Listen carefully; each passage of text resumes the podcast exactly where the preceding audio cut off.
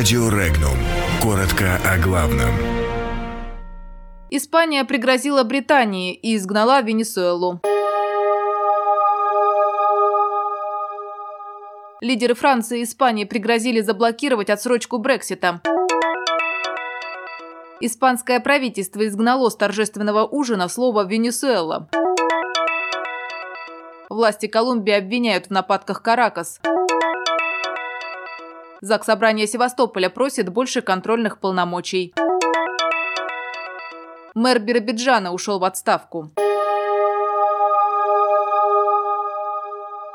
Французский президент Эммануэль Макрон и глава испанского правительства Педро Санчес почти одновременно пригрозили блокировкой продления 50-й статьи Лиссабонского договора на случай, если Лондон не озвучит ни четкой цели, ни перспективы урегулирования ситуации с Брекситом, сообщает испанское издание «Эль Мунда». Двойное предостережение со стороны Макрона и Санчеса прозвучало через день после того, как премьер-министр Великобритании Тереза Мэй объявила о своем намерении предоставить парламенту возможность проголосовать за вариант с отсутствием согласия соглашения, а также за продление 50-й статьи, если договор, который она намерена заключить по результатам повторных переговоров с Брюсселем, не поспеет вовремя, либо будет отвергнут на специальном заседании Палаты общин 12 марта.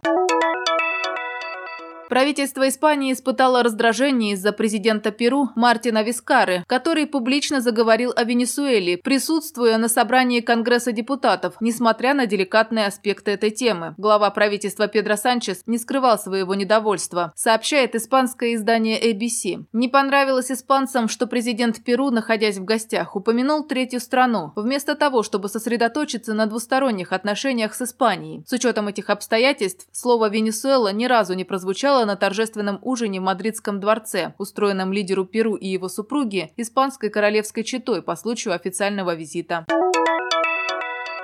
Обвинение венесуэльского постпреда при ООН Самуэля Монкады в адрес Колумбии об агрессии против Венесуэлы безосновательны, сообщили в Колумбийском министерстве иностранных дел. В Боготе заявляют, что Монкада, выступая в Совете безопасности ООН с заявлением, согласно которому вторжение в Венесуэлу стоит опасаться с территории Колумбии, якобы сказал неправду. В МИДе Колумбии утверждают, что для Каракаса такие безосновательные обвинения стали обычной практикой. Накануне Монкада в Совете безопасности ООН заявил, что Вашингтон пытаются оснастить группировки наемников для ведения вооруженной борьбы и провести колониальную операцию под предлогом гумпомощи.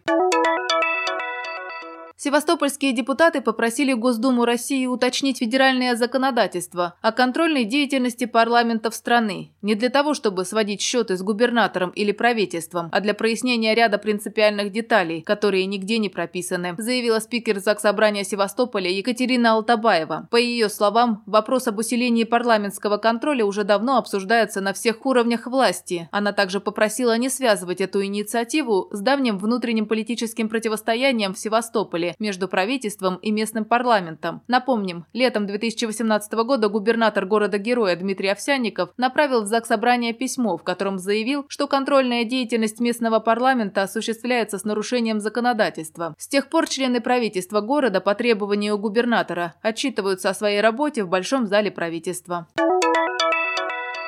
Мэр Биробиджана Евгений Коростылев досрочно сложил полномочия. Накануне он написал заявление в городскую думу об отставке по собственному желанию. Временно исполнять обязанности главы администрации Биробиджана будет первый заместитель мэра Андрей Пивенко. Обязанности главы муниципального образования город Биробиджан будет исполнять согласно уставу города председатель городской думы Павел Ворожбит. Депутаты соберутся 4 марта на внеочередное заседание, где и будет назначена дата конкурса на должность городского главы. Коростылев возглавит возглавил Биробиджан с июня 2015 года. Его полномочия истекали летом 2020 года. В декабре 2018 года стало известно, что Евгений Коростылев два года не платил за коммунальные услуги, накопив долгов более чем на 53 тысячи рублей. Дело дошло до суда, который вынес решение о принудительном взыскании с мэра Биробиджана положенных коммунальщикам денег.